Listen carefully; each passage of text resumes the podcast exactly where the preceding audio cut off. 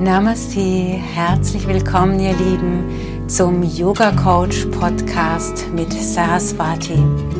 Dein Podcast zum Thema Yoga Philosophie und Persönlichkeitsentfaltung.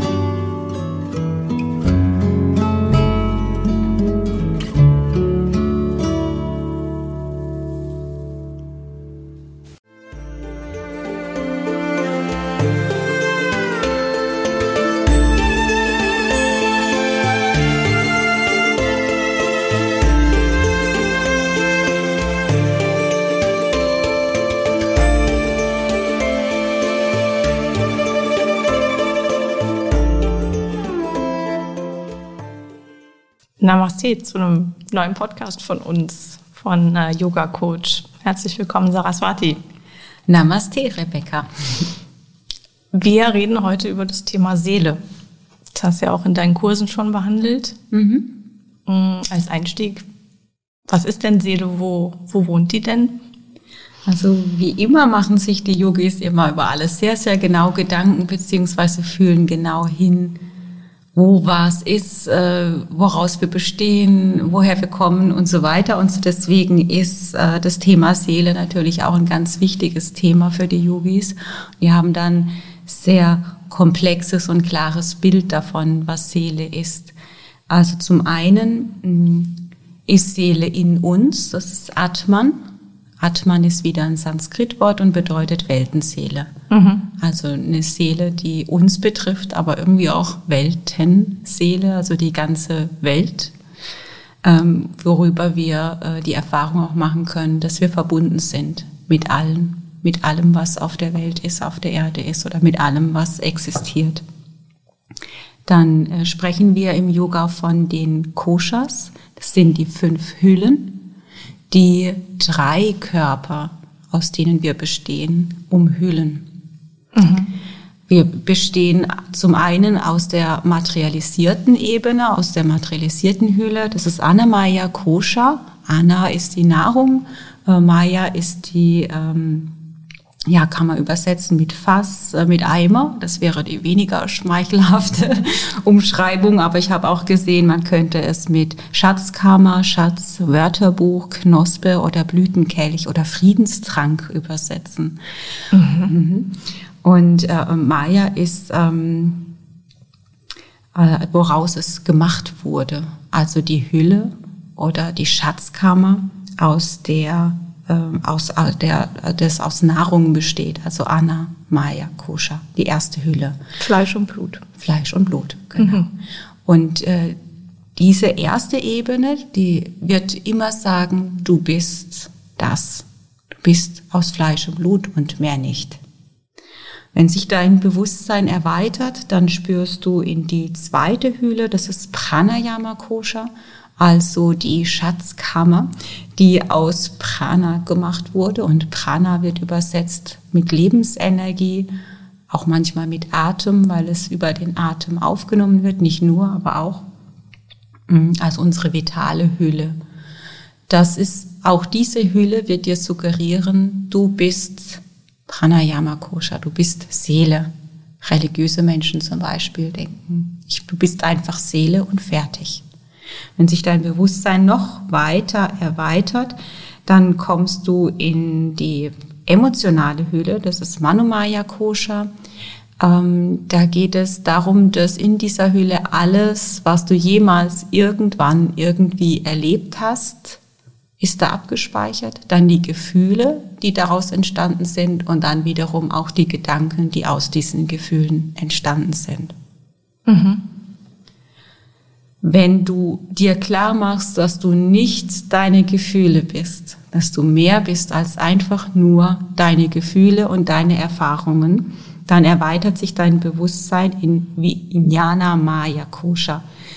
Ähm, das ist die intellektuelle Hülle, die Hülle der Weisheit oder ähm, die Hülle der, ähm, also die Hülle, die eben aus Intellekt gemacht wurde, aus, äh, aus Intuition gemacht wurde. Diese Hülle befähigt dich dazu, den äußeren Beobachter zu aktivieren, also festzustellen, ah, so und so atme ich jetzt, so und so fühle ich jetzt. Das ist die Hülle, die im Yoga aktiviert wird. Das sagen wir Yogalehrer ständig. Beobachte deine Gedanken, beobachte deinen Atem. Da appellieren wir eigentlich daran, sich in diese Hülle zu erweitern. Und aus dieser Hülle kommt der nächste Bewusstseinszustand, den wir nicht mehr klar äh, oder nicht mehr eindeutig aktivieren können, wo ich sage, okay, ich will jetzt in diese Hülle reingehen, sondern es ist eine Hülle, in die ich dann eher hineinfalle, ist Ananda Maya Kosha. Und da steckt äh, Ananda ist äh, Freude oder ist ähm, Wonne oder die Glückseligkeit. Das ist die feinstofflichste unserer fünf Hüllen. Mhm. Und mit jeder Hülle wird es grobstofflicher, bis eben die materialisierte Ebene erreicht ist. Diese fünf Hüllen sind unterteilt in drei Körper. Das heißt, dass wir einmal wieder diesen fleischlichen Körper haben, diesen materialisierten Körper. Da wissen wir, wenn wir sterben, ist diese Hülle nicht mehr zu gebrauchen. Also äh, sie stirbt einfach.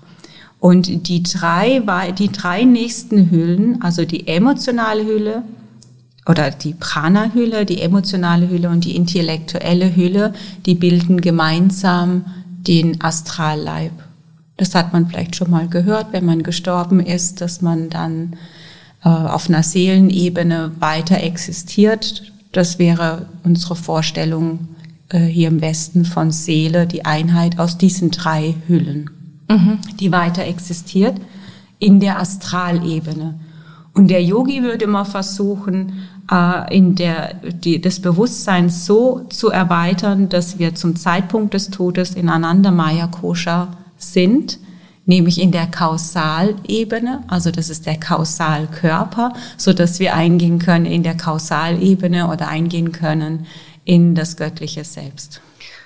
Okay. Das ist sehr kompliziert, gell? wenn man so schon. können, wir, können, wir, können wir noch mal kurz? Mhm. Ähm, okay, also der erste, äh, die erste Ebene wäre die Astralebene. Jetzt, also da bin ich gerade hängen geblieben. Mhm. So, ähm, also jemand stirbt und dann ähm, wandert es in die Astralebene. Genau, also mir ist noch wichtig zu sagen, wenn, also vielleicht ist es auch sinnvoll, mal kurz äh, irgendwie im Internet koscher, also K-O-S-H-A einzugeben, damit man vielleicht ein Bild davon hat, wie das aufgezeichnet ist, weil das jetzt so übers Sprechen und Hören äh, ein bisschen schwierig zu erklären. Äh, man kann sich das aber so vorstellen, dass du jetzt ähm, erstmal noch die, den, den menschlichen Körper siehst und der, der menschliche Körper ist durchdrungen von diesen anderen Energiehüllen von diesen anderen äh, Körpern. Mhm. Also jede Zelle, jede Pore ist durchdrungen von, vom Astralleib mhm. und auch vom Kausalleib. Und die ragen aber über den menschlichen Körper hinaus, der Prana-Körper ganz dicht am Körper. Und dann umso weiter das Bewusstsein äh, sich erweitert, umso größer wird die Hülle. Das heißt, die Kausalebene umfasst den menschlichen Körper ähm, auf weitester Ebene, auf größter Ebene. Ist mhm. am weitesten, also dehnt sich am weitesten aus, mhm. durchdringt den Körper, aber geht auch weit darüber hinaus. Und diese Astralebene, von der du jetzt gerade gesprochen hast, die dann eingeht in die, ähm, in die Astral, also, also diese Astralkörper, die eingeht in die Astralebene, ähm, das ist das, was wir unter ähm, ja, Leben nach dem Tod verstehen. Also aber, über diesen Astralleib. Aber würde ich dann ähm, in das Leben nach dem Tod ähm, das Emotionale und das Intellektuelle quasi mitnehmen? Die Fähigkeit, dich selbst zu reflektieren, äh, die, äh, das Emotionale, also deine, dein Datenspeicher aus allen Leben, die du jemals gelebt hast. Und ähm, die, die Vitalebene nimmst du mit. Ja. Was war nochmal die Vitalebene? Prana Yama Kosha, also das, was du über den Atem, über den Lebensatem, äh, über die Lebensenergie aktivierst. Und das nehme ich mit in diese, ist die Astralebene die Zwischenebene, weil die Yogi, äh, Yoga-Philosophie ja eigentlich davon ausgeht, dass man erstmal mehrfach inkarniert, also dann in ein weiteres Leben übergeht, äh, um dann irgendwann, ich bin sehr laienhaft, äh, um dann, äh, um dann ähm, schließlich und endlich in das höchste Göttliche überzugehen. Zitiere ich es richtig? Sehe ich gerade nachdenklich? Ja, nee, nee, ich höre zu. Ja. ähm, ja, weil mir auch klar ist, dass das sehr komplex ist, weil das umschließt ja jetzt schon mehrere Gedanken, die vielleicht für den einen oder anderen äh, neu sind, nämlich mhm. das Thema der Inkarnation. Das setze ich jetzt, ich sitze jetzt hier und setze das einfach so voraus, weil das für mich so ein normaler Gedanke ist oder so ein normales Gefühl ist, äh, dass ich, dass das für mich, dass ich damit absolut äh, im Frieden bin, während das ja für viele Westler irgendwie eine Vorstellung ist, die gar nicht so verankert ist. Mhm. Und deswegen ist mir auch immer wichtig, Yoga ist eine Philosophie. Das heißt, wir sind ja keine Religion oder wir sind jetzt, das ist jetzt kein Konzept, wo wir sagen, das ist jetzt das einzig Richtige, sondern das ist das, was die meisten Yogis für sich als wahr erkannt haben. So erleben sie ihre Wirklichkeit. Und sie geben das raus als Information. Schau mal, ob das für dich auch eine Wirklichkeit sein kann, ob das für dich ein Konzept ist, mit dem du kannst, mit dem du arbeiten kannst, was dich irgendwie weiterbringt. Und so ist es immer gedacht. Ich gebe was raus und jeder macht sich Gedanken darüber, passt für mich oder passt es nicht. Ja. Und wenn es nicht passt, ist auch völlig in Ordnung. Ja. Oder wenn du noch andere Ideen dazu hast, wunderbar. So erweitert sich oder entwickelt sich eine Philosophie weiter. Ja. Von daher, also das ist mal ganz wichtig dazu zu sagen. Zum, also das ist das eine. Und das andere, dass wir aus mehreren Körpern bestehen, ist ja auch wahrscheinlich für ein neuer Gedanke, dass wir drei, also nicht nur einen, sondern gleich drei Energiekörper haben oder Körper haben, ist ja auch erstmal eine Vorstellung, an die man sich gewöhnen muss. Klar, den materialisierten Körper, den kennen wir äh, sowas wie Seele haben viele noch so ganz subtil als Vorstellung, aber wenn ich das in meinen Kursen frage, ja, was ist denn Seele, wo hast denn deine Seele, dann kommt, dann kommt sehr vage nur so ein, so ein Lächeln und ähm, ja, stimmt, da war was, wo ist denn das? Und dann kommen viele Kopf, Herz, äh, überall. Aber es ist immer sehr vage, was das eigentlich ist oder wo das eigentlich ist. So, und dann kommt jetzt die Yoga-Philosophie und sagt, ja klar, wir wissen es, es ist überall und es ragt über dich hinaus. Und dann arbeite ich in meinen Yogakursen auch damit mal zu schauen, guck mal, wie fühlt sich denn das an, wenn du dich jetzt mit dem menschlichen Körper einfach identifizierst und dich aus diesem menschlichen Körper heraus bewegst. Mhm. Und wie fühlt sich das an, wenn du dir bewusst machst, da ist noch ein Astralleib, da ist noch eine Seele, eine Seelenebene, die dich führt, weil sie ragt über deinen Körper hinaus. Das heißt, nicht dein Körper trägt die Seele, sondern die Seele trägt den Körper. Und dann erinnere ich immer wieder in der ganzen Stunde daran, geh mal in das Gefühl, die Seele richtet dich jetzt auf und dein Körper folgt deiner Seele einfach. Das ist was völlig anderes. Die Menschen bewegen sich völlig anders, viel harmonischer und ästhetischer, wenn sie das sich bewusst machen. Weißt du, was ich gerade für ein Bild habe im Kopf? Hm? Ähm, es wird ja oft auch berichtet über die Nahtoderfahrung. Ne? Mhm. Ne? Also, dass jemand auf dem OP-Tisch äh, liegt und äh, dann quasi von außen und quasi von oben sieht, wie die Ärzte an dem Körper arbeiten und so. Ja, mhm, genau. Das spielt da ein bisschen rein, oder? Ja. Weil es ist ja Energie, es sind ja Energiekörper. Das heißt, es ist ja nicht äh, bist zwar schon über den Atman wie Kleber miteinander verbunden, aber ist trotzdem auch äh, flexibel. Das heißt, es kann sich ja auch ausdehnen. Mhm. Wie Energie. Energie kann sich ja immer ausdehnen. Äh, und dann kann natürlich der Astralleib auch äh, außerhalb vom materialisierten Körper von Anna Maya koscher sein. Mhm. Und vor allem dann, wenn ähm, so ein Impuls in dir entsteht, ich möchte das jetzt gerade nicht erfahren, was hier gerade mit meinem Körper passiert. Also zum Beispiel bei einem schweren Unfall. Okay, das sieht nach Schmerzen aus. Da ist äh, die Wahrscheinlichkeit relativ hoch, dass der Astralkörper sagt, okay, ich gehe da mal raus, weil das tut jetzt gleich weh. Mhm. Ähm, oder bei einer OP eben auch, je nachdem, wie die verläuft. Aber vielleicht auch einfach so ausgelöst durch eine Narkose kann vielleicht auch passieren. Mhm. Oder im Koma. Ja. Es ist nicht so, nicht so fest wie beim, beim Schlafen. beim Schlafen. beim Schlafen. Äh, sagen wir Yogis auch, die, die Seele muss sich erholen mhm. und ähm, ja, geht dann vielleicht auch auf Astralreisen und weitet sich aus und bleibt gar nicht unbedingt so klar in diesem materialisierten Körper, wie wir uns das vorstellen. Wie kann ich mir denn eine Astralreise beim Schlafen vorstellen? Ähm, als Träumen? Das war mir klar. ich hätte drauf kommen können. Ja, also es gibt auch ja, Yogis, die sich nur damit beschäftigen, sich bewusst zu machen, was träumen sie. Echt? Ja. Also die sich darauf trainieren, nachts aufzuwachen und sich aufzuschreiben, was habe ich geträumt, was bedeutet das für mich, um da auch Bewusstsein zu erlangen. Es geht immer um Bewusstseinserweiterung, diese Ausdehnung des Bewusstseins in unsere Koshas, in unsere Hüllen. Mhm mit dem Wunsch, in Ananda Maya Kosha in der äh, Glückseligkeit zu sein. Mhm. Und ähm, als ähm, normaler, Me äh, normaler Mensch, das war gut. Also jeder hat diese, ähm, diese Energiehüllen. Und äh, es, es ist nicht so, dass ich jetzt äh, quasi als Nicht-Yogi das Basispaket habe von den ersten drei Hüllen und äh, durch ähm, das Praktizieren von Yoga ähm, die Energiehüllen erweitern kann, sondern ähm, wie ist das durch die Yoga-Übung? Was verändert sich dann? Mhm. Also durch die Yoga-Übung oder insbesondere durch Pranayama, durch die Atemtechniken reinigen wir unser Energiesystem. Und die Koshas gehören ja zum Energiesystem dazu. Also reinigen wir auch die Koshas damit. Und umso mehr die gereinigt sind, umso leichter fällt es unserem Bewusstsein, diese Koshas auch auszufüllen. Mhm. Und ähm, jemand, der sich überhaupt mit gar nichts mit Spiritualität beschäftigt oder also sehr verhaftet ist auf der materialisierten Ebene, ähm, der fühlt ja einfach nur seinen fleischlichen Körper. Aber der bekommt vielleicht gar nicht so den Bezug zur nächsten Hülle. Mhm.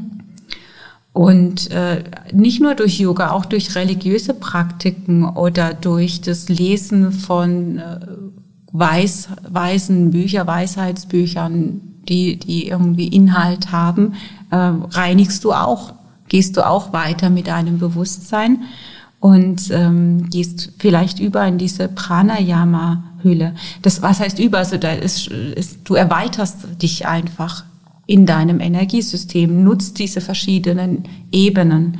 Ähm, wenn du äh, vielleicht eine Therapie machst oder Aufstellungen oder äh, Coachings, äh, Bewusstseinsbildung in welcher Form auch immer oder auch einen Yogakurs mit yoga-philosophischen Inhalten, dann fängst du ja an, dich mit deinen Emotionen auseinanderzusetzen und dann belegst du automatisch auch diese Energiehülle mit deinem Bewusstsein, weil du dich kennenlernst, weil du weißt, wie du tickst, welche Gefühle in dir sind.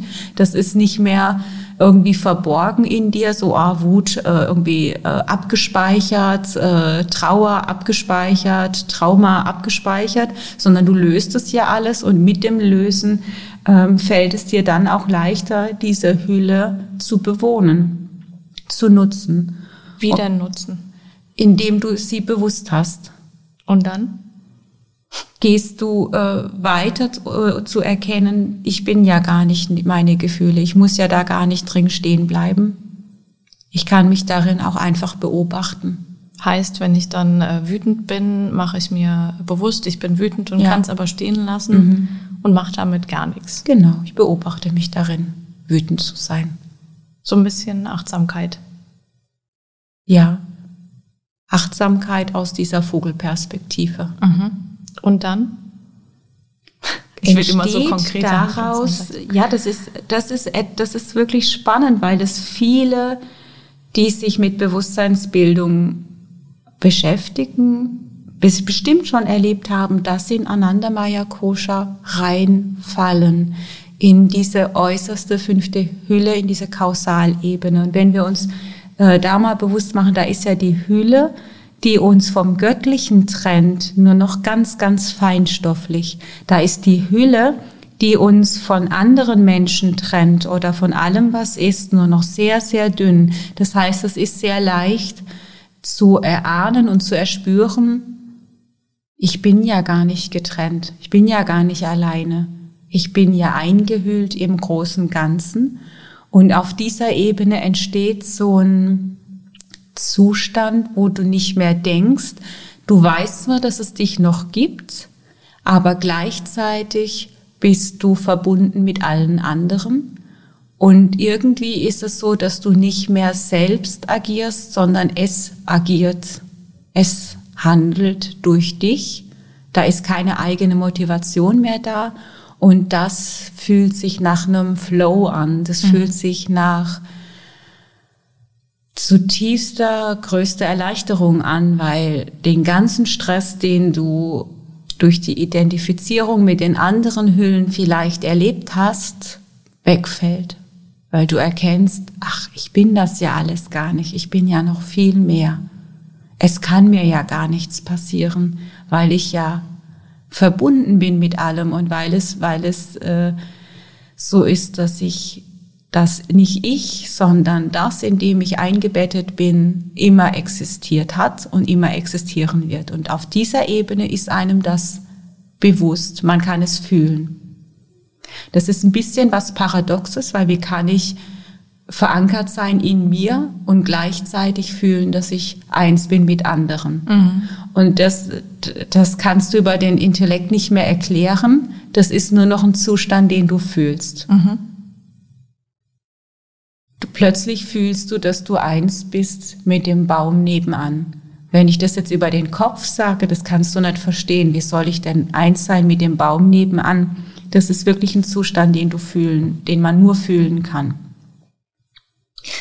Ähm, Brauche ich da länger, um da hinzukommen?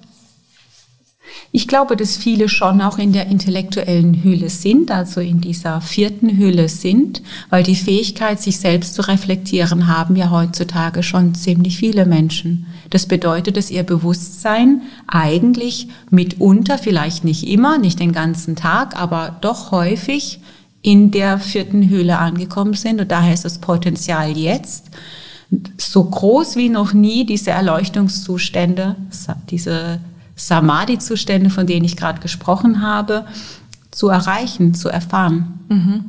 Das ist gar nichts, das ist nichts Esoterisches, sondern das ist eine logische Konsequenz. Das eine folgt auf dem anderen. Ja, und ich stelle mir jetzt vor, ich bin vielleicht blutiger Yoga-Anfänger und äh, bin gerade dabei, mich mit dem Ganzen zu befassen und auseinanderzusetzen. Und ich würde mir jetzt die Frage stellen, ah, ich bin auch blutiger Yoga an, ich stelle mir die Frage, ähm, muss ich lange Yoga gemacht haben, um dahin zu kommen? Muss ich ähm, oder wann? Du sagst, ähm, im Unterbewussten hat man das schon oder hat, haben viele das schon, weil sie sich auch reflektieren. Ähm, aber Yoga ist ja auch immer äh, eine Hinleitung zu etwas. Äh, Korrigiere mich, wenn ich es falsch interpretiere. Ne? Aber ähm, Mhm. Ja, ich glaube, du, du stellst dir das jetzt so stufenartig vor. Ja, weil oder ich das so Bild wie, gerade sehe. Ja, wie so eine, wie so eine Challenge, die, wo man äh, sagt, so jetzt, oder wie so, eine, wie so ein Spielfeld. Äh, das sieht vielleicht auch ein bisschen aus wie ein Spielfeld, wenn man die Koshas äh, sich anschaut. Eigentlich, ich finde, auch gefühlsmäßig ist es das. ähm, aber es ist vielleicht ja auch nicht so getrennt, wie man das jetzt auf so einem Bild sehen würde, mhm. äh, sondern das ist, ähm, zwar, zwar kann man diese Hüllen erfüllen, Fühlen und Ertasten, aber ähm, wir bewegen uns permanent von einem zum anderen. Okay. Wir sind mal in dieser Hülle, wir sind mal in dieser Hülle und jeder Mensch, äh, selbst je, jedes Kind wird auch mal in die Rolle des Beobachters gehen. Mhm. Und dann weiß man, es gibt Kinder, die sind permanent in der Beobachterposition, die stehen eher abseits und beobachten die anderen Kinder, als dass sie mitspielen. Da kann man sagen, dass die in dieser intellektuellen Hülle möglicherweise schon ziemlich stark verankert sind weil sie ein großes Bewusstsein mitbringen und äh, sich gar nicht so sehr mit ihrem menschlichen Körper identifizieren. Aber für so eine menschliche, für so ein menschliches Dasein ist ja alles wichtig. Ja. Also da wäre es dann vielleicht wichtig, dem Kind erstmal dabei zu helfen, auf dieser materiellen Ebene anzukommen, im Körper anzukommen und äh, so rein ins Getümmel mit dir. Ja, okay. und ähm, also es ist immer eine Frage auch der Balance. Es geht nicht darum, ich möchte jetzt nur in der Hülle oder in der Hülle sein, sondern ich möchte alle Hüllen nutzen, erfahren und erspüren. Mhm. Und deswegen ist es ja im Hatha Yoga auch so wichtig, wichtig zu gucken, ich nutze den fleischlichen Körper äh, Anamaya Koscher ganz bewusst aus. Ich spüre bis in die Fingerspitzen, bis in die Fußspitzen und heute spüre ich den Muskel und das nächste Mal den Muskel oder diese Bänder, um mehr und mehr ein Bewusstsein dafür zu bekommen, wo ist mein Körper, wo fängt er an, wo hört er auf, um dann auch äh, in die anderen Koshas mehr und mehr spüren zu können. Mhm. Aber das immer ohne Wertung. Also ich lehne ja jetzt den äh, ersten Körper deswegen nicht ab oder ich muss auch nirgendwo hin. Mhm. Also das ist jetzt, es geht immer nur um Bewusstsein. Und ich würde jetzt auch nicht sagen, dass ich als irgendwo als Yogalehrer irgendwo hinführe oder hinführen muss, sondern ich beobachte einfach nur, was passiert, wenn ich zum Beispiel sage, aktiviere deinen Beobachter und schau du wiederum, was passiert. Und dann kriege ich ja mit, ah, wenn mal jemand ein Jahr irgendwie Yoga praktiziert hat, dann kommt die Rückmeldung, irgendwie fällt mir mein Alltag jetzt leichter oder ich habe mich verändert oder ich fühle mich jetzt als besserer Mensch, als ich vorher war, weil ich besser mit meinen Emotionen umgehen kann oder weil ich häufiger in die Beobachterposition gehen kann und damit kann ich gut. Das fällt mir leichter. Dann verwickle ich mich nicht mehr so in dieses Klein-Klein im Alltag. Ja. Das verstehe ich. Oder ich habe auch meinen Körper mehr lieben gelernt und ich bin besser in die Selbstakzeptanz gekommen und ich mache mir nicht mehr so einen Kopf darüber, ob irgendwie meine Brüste zu groß oder zu klein sind, ob ich als Mann zu groß oder klein bin, sondern ich bin einfach so, wie ich bin. Mhm. Ja, das verstehe ich. Sollen wir nochmal zum Thema Seele und Sterben kommen? Ja, gerne. ähm, ich bin zuletzt hängen geblieben bei ähm, im Prinzip verlässt ähm, die Seele den, die erste Ebene, also sprich den Körper, und dann ist sie auf der Astralebene. Richtig? Und dann? Ähm, nichts. und dann, also das also ist dann der, also wir sagen jetzt, es ist eine Frage von Resonanz, wie immer alles eine Frage von Resonanz ist. Das heißt, dass diese dass du ja auch auf dieser Astralebene eine bestimmte Schwingung hast. Mhm. Eine, eine, eine Kombination aus allem, was du jemals gelebt hast, bringt dich in eine gewisse Schwingung. Wenn du das, was du gelebt hast, in einer hohen Schwingung war, also rein äh, mit Licht, ähm, oder wie könnte man das jetzt weniger spirituell sagen, also dass du für dich das Gefühl hast, ein guter Mensch gewesen zu sein, ähm, dann bist du in einer hohen Schwingung unterwegs.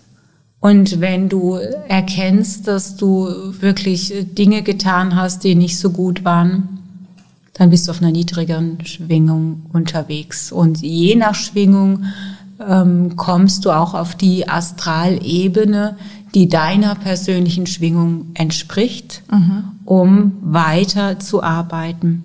Das Schwierige auf der Astralebene ist, dass du ja nicht mehr den manifestierten Körper hast, der dir ja im Hier und Jetzt super dienlich ist. Mhm. Weil wenn du eine Verletzung auf einer dieser Hüllen, zum Beispiel auf Manomaya Kosha, auf der emotionalen Hülle erfahren hast, also irgendwo ein Trauma in dir trägst oder einen Glaubenssatz, der ungünstig ist für dich, dann wird er Auswirkungen haben auf Pranayama Kosha, auf deinen Vitalkörper. Das heißt, du wirst dich vielleicht müde fühlen oder nicht so fit oder krank werden. Und als äh, wenn du dann immer noch nicht erkannt hast, dass irgendwie Handlungsbedarf besteht, dass du irgendwie netter zu dir selbst sein solltest, dich mehr um dich selbst kümmern solltest, dann wird sich das auf Anamaya Kosha, auf diesen materialisierten fleischlichen Körper äh, auswirken, so dass der dann krank wird. So gehen wir Yogis in der Yogatherapie immer davon aus, dass äh, erst äh, der emotionale Körper erkrankt ist und dann Auswirkungen auf den äh, materialisierten Körper hat. Und der Körper zeigt dir dann aufgrund der Erkrankungen, die entstehen, schau mal da und dahin. Hier tut dir das Herz weh. Da schlägt dir etwas auf den Magen. Äh, da möchtest du nicht hinschauen oder, oder der Körper spricht mit uns und sagt eigentlich relativ genau, wo du hinschauen solltest. Mhm. Psychosomatik? Mhm. Ja, ja, da wird das, äh, äh wird das, wird dieser, dieser ganzheitliche Aspekt mehr äh, mit reingenommen, mehr akzeptiert als Zusammenhang, dass das eine mit dem anderen zu tun hat. Für uns gibt es äh, nicht, also gibt es gar keine Erkrankung ohne Seele. Das eine hängt immer mit dem anderen zusammen. Das, also wenn du einen Körper heilst, wenn der Körper geheilt werden soll, dann musst du immer auch gucken, was auf der Emotionalebene, auf der Seelenebene abgespeichert ist, was äh, störend äh, einwirkt auf das Gesundheit, auf das Energiesystem. Mhm.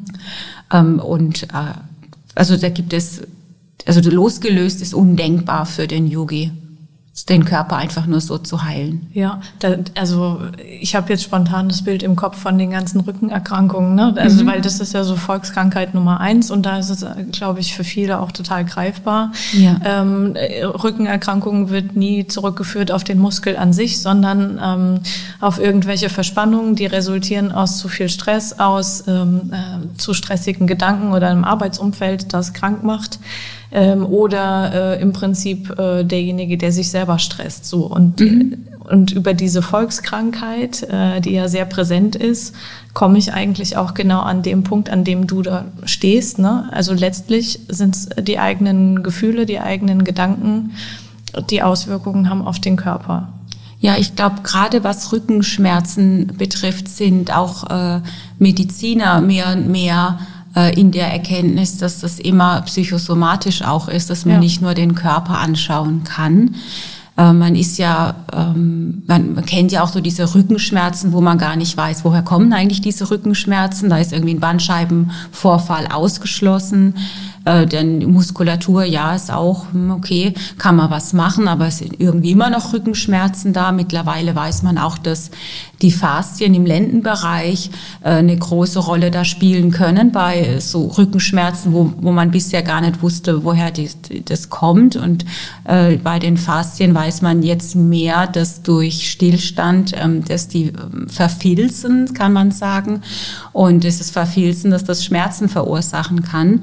Und Stillstand, also wenn ich das Wort Stillstand höre, dann denke ich natürlich nicht nur daran, dass jemand im Büro sitzt und sich einfach zu wenig bewegt, sondern dann denke ich auch an Schockmomente, wie jemand ist gestorben. Mhm. Ja, und dann entsteht ja auch Stillstand, so, ja, oh Gott, ja, und das fährt einen dann zum Beispiel auch in die Faszien und sorgt dort an der Stelle für Stillstand. Und dann hast du dann irgendwann, wenn du dieses Trauma, diesen Schock nicht aufarbeitest, dann wird der Körper sagen, guck mal, du hast da echt was Schlimmes erlebt und du musst mal da nochmal hinschauen, guck dir das nochmal an, was das damals mit dir gemacht hat, um da auf dieser Ebene auch Lockerung zu erfahren. Und dann geht es natürlich einher mit den Körperübungen, um den dann auch wieder zu lockern, die Faszien wieder äh, flexibel zu bekommen und so weiter. Aber wenn ich, wenn ich diesen Schock nicht aufgelöst habe, dann kann ich viel am Körper machen. Äh, der, meine Seele, die Aufgabe meiner Seele ist dann immer wieder weiterzugeben an den Körper, schau mal, schau mal, schau mal. Mhm. Und das ist eben das Geschenk, das wir haben, dass wir jetzt den Körper haben, der mit uns spricht mit dem wir arbeiten können. Auf der Astralebene haben wir den Körper nicht mehr. Das heißt, ich muss erfahren, erspüren, welche Themen in mir sind, welche Verletzungen in mir sind und daran arbeiten, ohne dass ich die Rückmeldung bekomme, ist etwas abgespeichert oder nicht. Mhm. Ich habe keine Schmerzen, ja, ich habe das ja dann alles nicht mehr. Ich habe keine Kopfschmerzen, es bereitet mir nichts mehr Kopfschmerzen, obwohl es mir vielleicht Kopfschmerzen verursachen sollte. Mhm.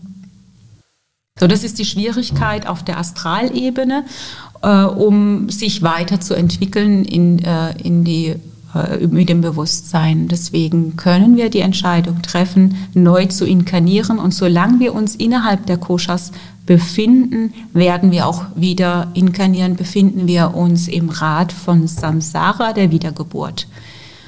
Erst wenn ich Ananda Maya Kosha, die äußerste größte Hülle, die Kausalebene verlasse, gehe ich ein in das göttliche Selbst und ähm, verlasse auch dieses Rad der Wiedergeburt. Das heißt, es ist eine aktive Entscheidung zu inkarnieren. Ich dachte mhm. immer, dass, dass, da, da wird man reingeschubst. Ich glaube beides. Mhm. Also der freie Wille ist immer das Oberste. Ich glaube sehr fest an den freien Willen.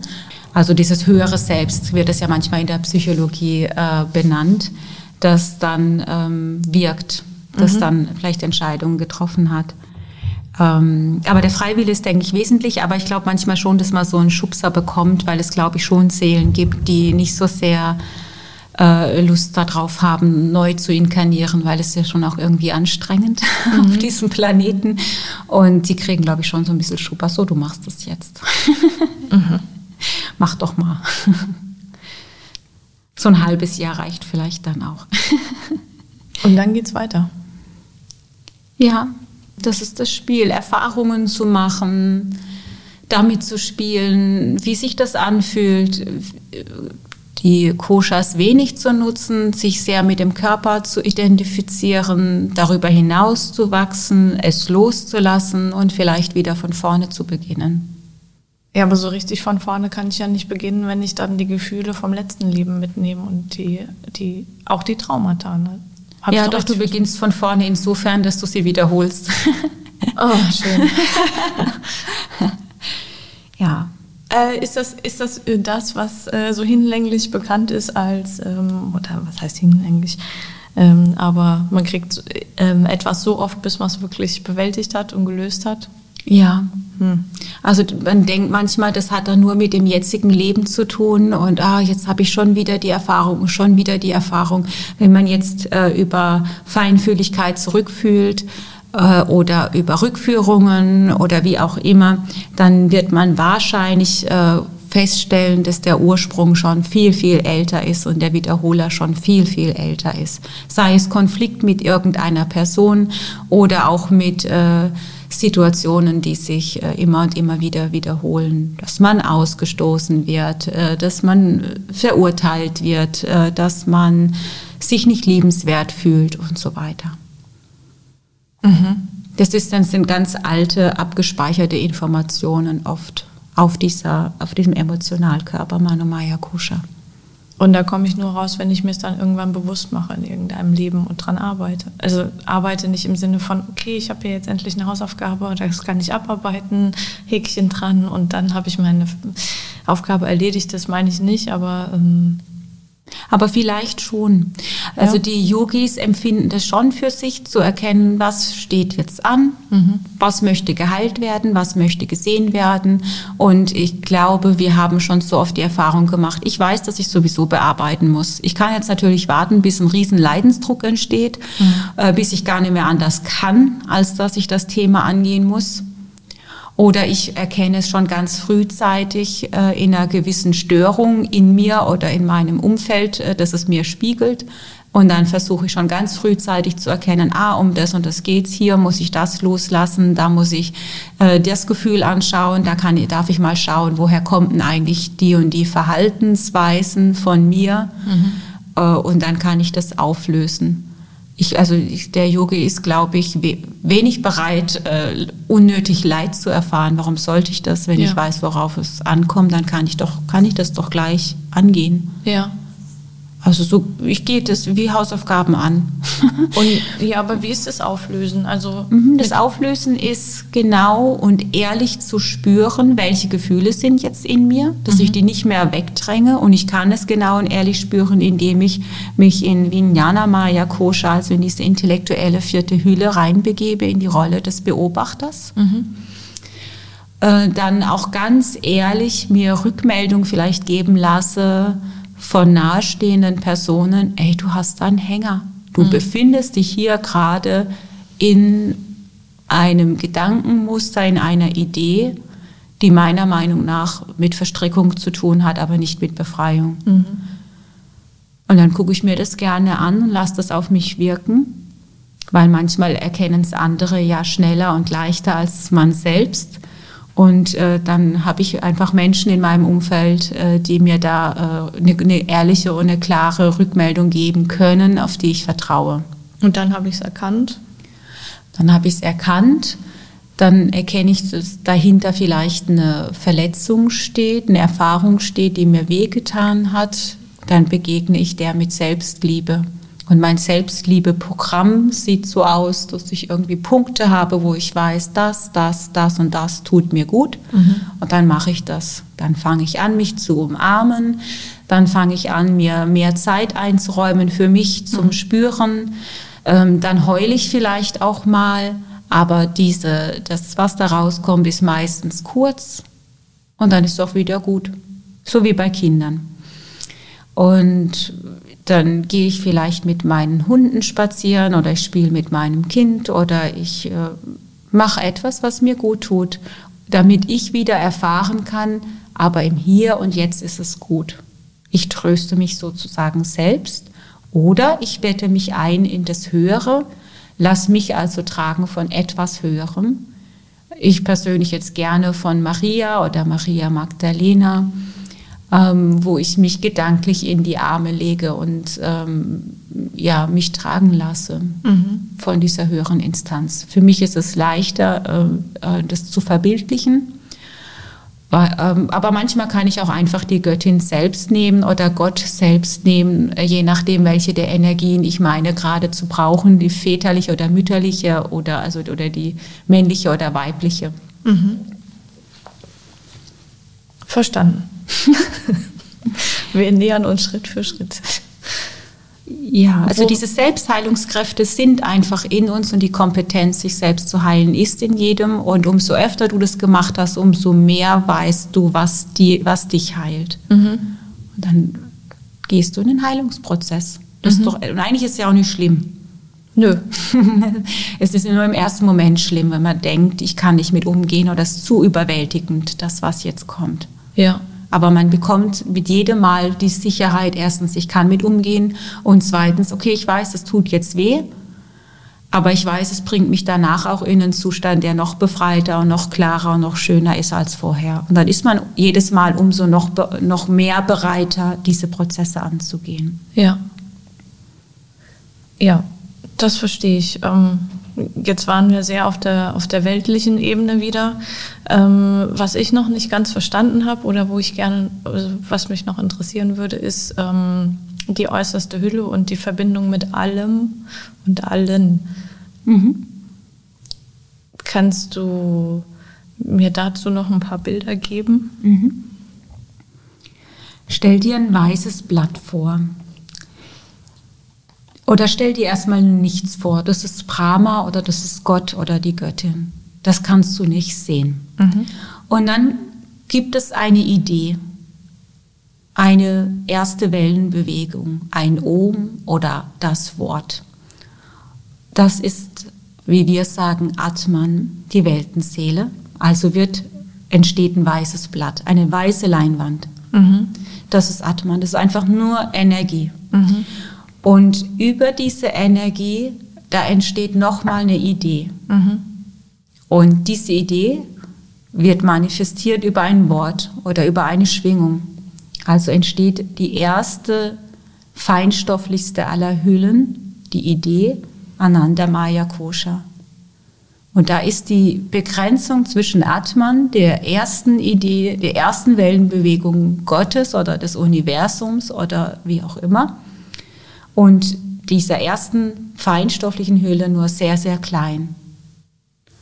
Über diese oder in diese Hülle bettet sich wie Jnana Maya Kosha ein und geht nochmal Hülle für Hülle, bis sich, also die Wellenbewegung dieser Idee verdichtet sich mehr und mehr, hinterlässt jedes Mal einen Abdruck, bis sie manifestiert ist. Und das Geschenk, das wir Menschen haben, ist, dass Atman meiner Meinung nach, das ist jetzt meine Vorstellung, Atman nicht hineingefügt wird in diese Energiehüllen als Samen. Manchmal wird es ja, also von Jesus wurde gesagt, da ist so ein Samen in dir und ob du den wachsen lässt oder nicht, ja, das mhm. kommt drauf an, was du damit machst. Mhm. Das ist das Bild das wir bekommen haben. Und dieser Samen ist aber, glaube ich, nichts, was du von außen, von dem Atman, von dieser weißen Hülle, von dieser Leinwand bekommst, die dann in dich eingepflanzt wird, weil sonst wäre es eine Trennung. Mhm. Sondern es ist ein Loch in diesen Energiehüllen, wie ein Spick, so ein Spickloch, wo du durchgucken kannst und wo du erkennen kannst, dass du viel mehr bist als einfach diese Energiehüllen. Mhm. Und ich glaube, das unterscheidet uns von Tieren. Die Tiere haben auch eine Hülle, die haben auch diese Koshas, mhm. aber die haben dieses Guckloch nicht zu erkennen, dass sie Atman sind, dass sie eins sind mit der ersten und reinsten Energie Gottes, mit Atman, mhm. mit der Weltenseele. Und wenn du dir jetzt dieses, diesen weißen Punkt vorstellst auf dieser ersten Hülle, die wir sehen, die kleinste Hülle, die, die menschliche äh, Hülle, körperliche Hülle, ähm, dann siehst du, dass die, der Mensch von Atman nur eine kleine Trennung hat.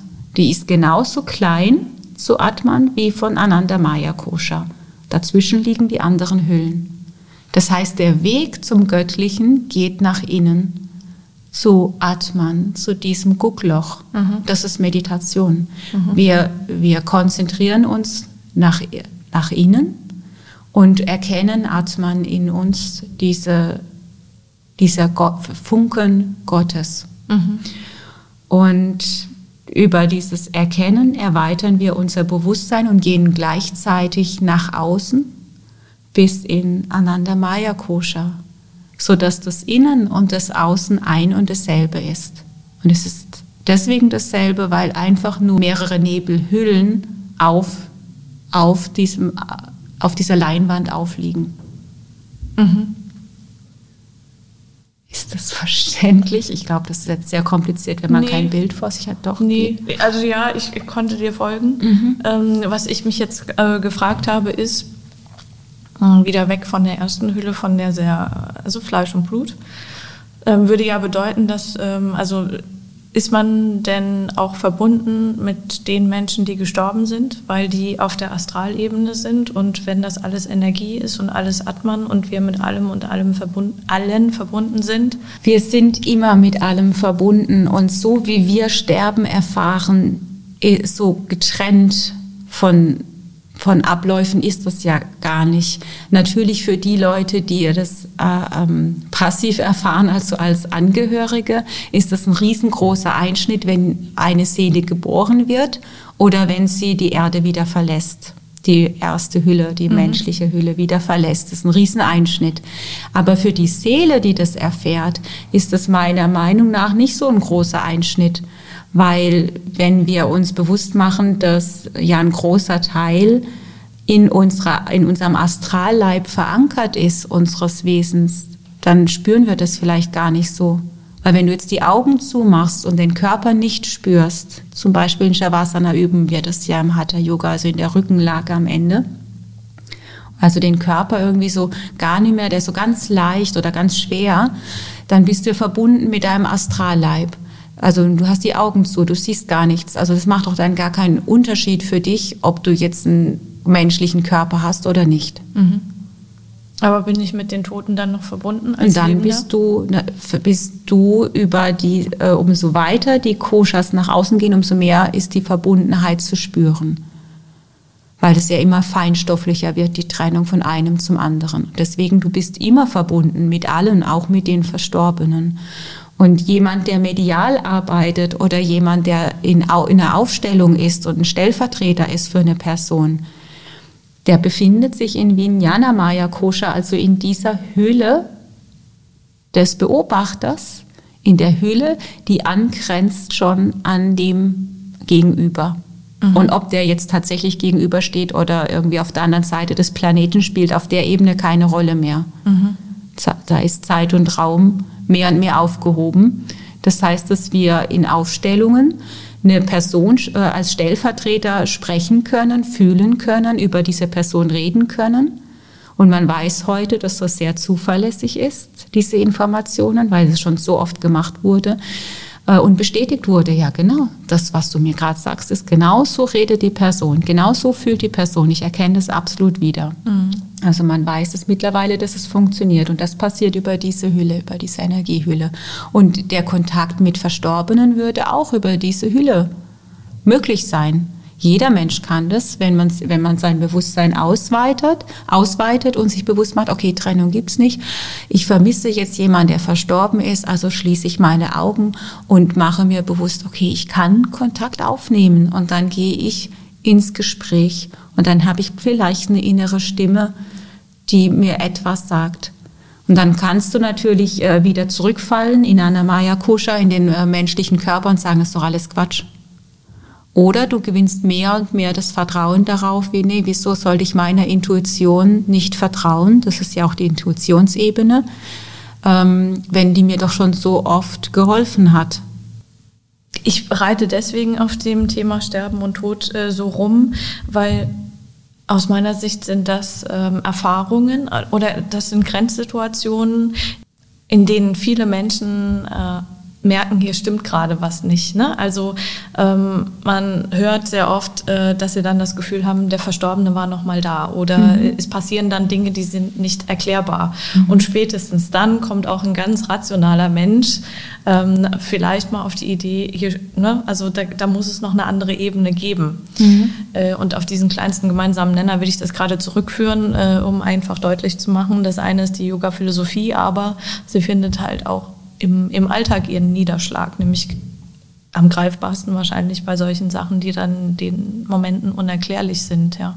Mhm. Ähm, okay, aber ähm, und dann gibt es aber auch die Betrachtungsweise, ähm, der Verstorbene ist vielleicht noch eine gewisse Zeit da. Also ich denke jetzt an, an die alten Traditionen. Ne? Also in Deutschland war es ja dann so, dass der Verstorbene ähm, lange noch zu Hause aufgebahrt wurde. Dann wurden alle Spiegel abgehängt und das Fenster geöffnet, damit die Seele rausgehen kann. Ne? Das mhm. ist ja was äh, sehr Traditionelles eigentlich. Und, mhm. und ähm, ich will eigentlich damit jetzt gerade, weil, weil ich das erzähle, äh, zeigen, wir sind gar nicht so weit weg von dieser Yoga-Philosophie und von diesen Koshas, mhm. weil es mhm. ja. im Prinzip alles der gleiche Punkt ist. Ja, also selbst, ja, ich glaube, in Krankenhäusern macht man das mitunter noch, Fenster öffnen, vielleicht sogar eine Kerze anzünden. Ja. Gell? Ähm, ich glaube, das dient der Seele wirklich äh, zu erkennen, okay, ich bin gestorben. Mhm. Weil du das viel, äh, ich glaube, dass das Seelen mitunter nicht unbedingt sofort spüren, dass denen nicht sofort klar ist, äh, dass der menschliche Körper jetzt gerade ausgedient hat. Ja. Dann ist es ein schönes Ritual, vielleicht sogar ein Gebet zu sprechen, wenn die Person religiös war, oder eben das Fenster zu öffnen, eine Kerze anzuzünden. Dann ist es das Erkennungszeichen, okay, ähm, guck mal, geh jetzt mal auf eine andere Ebene, folge dem Licht. Ja. Folge dem Licht, ja. Folge dem Licht. Aber da ist ja auch die traditionelle äh, Vorstellung, oder es, äh, es, gibt ja eine Vorstellung, äh, die dann sagt, okay, der, der Tote ist nach dem Sterben, äh, nach dem Sterbeprozess noch eine Weile auf der Erde und geht dann ins Licht und ist dann weg. Wie kann ich mich dann aber mit dem verbinden, wenn der ins Licht gegangen ist?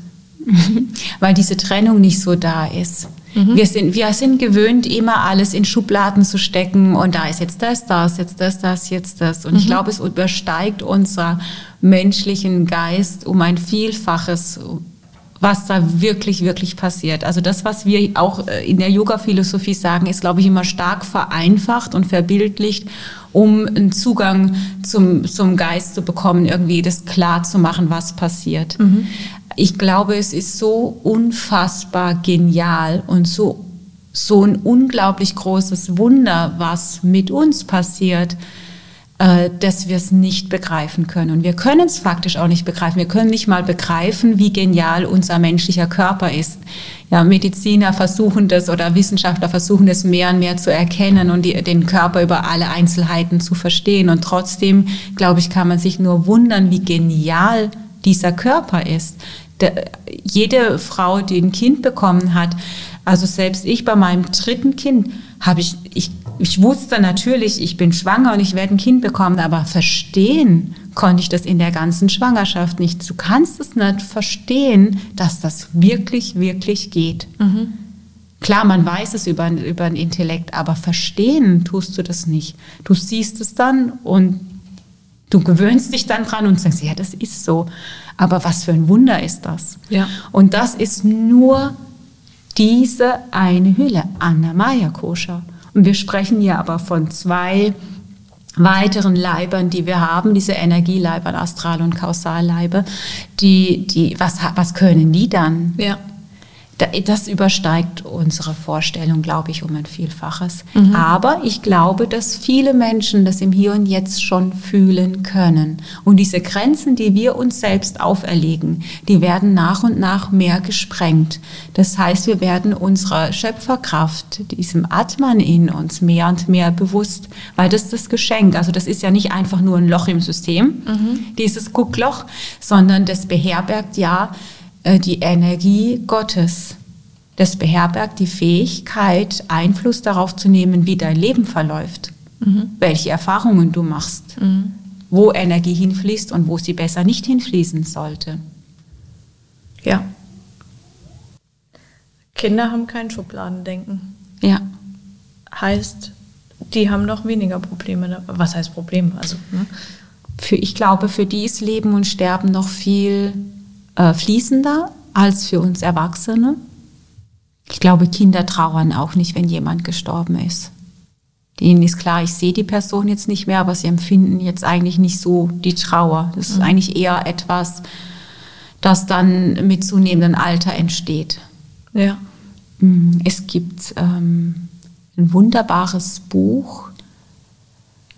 Ähm, müsste ich, müsste ich da nochmal unten dranhängen. Aber in diesem Buch, das ich da gelesen habe, da geht es ähm, darum, dass äh, Kinder gemalt haben, wie sie die Astralebene erfahren haben oder wie sie erfahren haben, dass sie hier auf die Erde gekommen sind oder wieder gehen.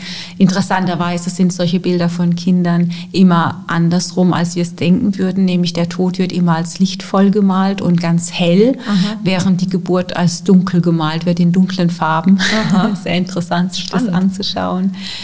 Und ähm, Ach, früher als ich groß war, heißt das Buch. Sehr schön, jetzt fällt es mir ein. Früher als ich groß war. Mhm. und so reden Kinder auch häufig. Früher als ich groß war, als ich deine Mama war. Mhm. Oder als das, das und das. Ja, also die, da kommen plötzlich äh, Sachen, wo man sich fragt, ja, wo hat denn das Kind jetzt das her? Mhm.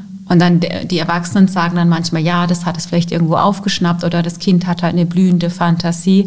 Aber man könnte es auch so auslegen, zu sagen, ja, vielleicht ist es schlichtweg eine Erfahrung, dass das Kind, an das das Kind sich noch erinnert, weil es eben nicht so getrennt ist. Mhm. Und so wie wir als Erwachsene vielleicht viele Teile unserer Kindheit einfach vergessen haben, haben wir natürlich auch viele Teile unserer letzten Leben vergessen. Aber das heißt nicht, dass es nicht abgespeichert ist auf Manomaya Kosha mhm. auf dieser dritten äh, Hülle. Mhm. Ähm, du hast mir im Vorgespräch verraten, äh, dass du das in deinen Kursen äh, die Koshas äh, behandelst und äh, dass man die selber auch spüren kann. Ne? Dass es mhm. da so eine kleine Übung gibt. Ja. Magst du uns die verraten? Genau, also es ist ein, äh, sehr leicht. Du, du, reibst einfach deine Hände aneinander, um einfach ein bisschen besseres äh, Gefühl zwischen mhm. deinen Händen zu bekommen. Okay oder auch da die, ja, die Sensibilität zu aktivieren.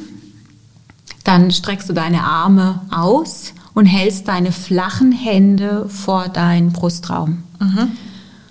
Die Hände sollten flach bleiben. Und dann bewegst du deine Hände ganz langsam Richtung Brustkorb. Mhm. Und so wie wenn du jetzt etwas abtasten würdest, bewegst du deine Hände nach oben, nach unten, zu den Seiten. Mhm und führst sie Stück für Stück näher an den Brustkorb ran und guckst mal, was sich unter deinen Händen abspielt. Mhm. Und vielleicht bewegst du die Hände wieder ein Stück weit vom Körper weg und führst sie wieder hin, ja. um ein Gefühl für die Unterschiede zu bekommen, der Energie, die dich umgibt. Ja. Und gar nicht wenig, also die meisten in meinen Kursen konnten sowas wie Widerstand spüren. Mhm den sie dann mit den Händen durchgegangen sind. Danach ist der Widerstand weg, bis der nächste Widerstand kommt. Das ist ein Reinfühlen in diese, den Rand dieser Hüllen, zumindest der ersten zwei oder so ähm, oder drei. Ja, kann man wahrnehmen. Das ist für mich auch wieder was äh, Bodenständiges, ein Handwerk. umso öfter du da reinfühlst, umso klarer wird dir das bewusst mhm. umso mehr entwickelst du das Gefühl dafür. Wenn du es natürlich noch nie gemacht hast, ist die Wahrscheinlichkeit natürlich groß, dass du das noch, das erstmal noch nicht so fühlst. Mhm. Aber schon beim zweiten oder beim dritten Mal wird es äh, feiner, die Wahrnehmung. Oder für manche Menschen ist es auch leichter, wieder die Hände aneinander zu reiben und die Hände erstmal geschlossen zu halten und sich vorzustellen, dass man eine Lichtkugel in der Hand hält mhm. und die man über den Atem erweitert. Also mit jedem Einatmen wird die Hand, gehen die Hände ein bisschen auseinander, ausatmen gehen die Hände wieder ein Stück aneinander, aber nicht ganz. Mhm. Mit jedem Einatmen wieder noch ein bisschen größer und wieder ein bisschen kleiner, also so ein bisschen mhm. vor zurück, bis die Kugel eine Größe erreicht hat, die du gut umfassen kannst.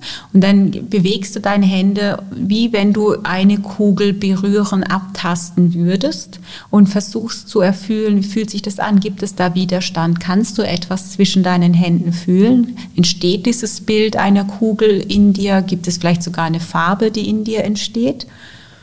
Und dann mache ich das ganz gerne in meinen Stunden, dass man sich dann vorstellt, dass man irgendein Gefühl in diese Kugel reingibt, das man jetzt gerne teilen möchte. Liebe, Zuversicht, Hoffnung, Kraft, Gesundheit, Vitalität, was auch immer oder alles zusammen. Und dann schicken wir diese Kugel einfach zu irgendeiner Person, die, wo wir meinen, dass die Person das gerade dringend brauchen kann. Schöne Vorstellung. Und das ist eine Übung, mit der können eigentlich fast alle. Jeder versteht es irgendwie. Mhm. Die meisten können sogar diese Kugel spüren. Mhm. Habe ich auch verstanden. Haben wir jetzt alles gesagt?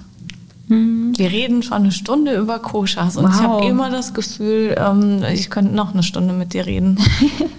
ja, ich, also ich glaube auch, man kann endlos, über die Seele kann man endlos reden, über die, äh, klar, es, gibt da bestimmt sehr viele und sehr schöne Erfahrungen von, von Menschen, ähm, wie sie Seele erfahren haben. Mhm.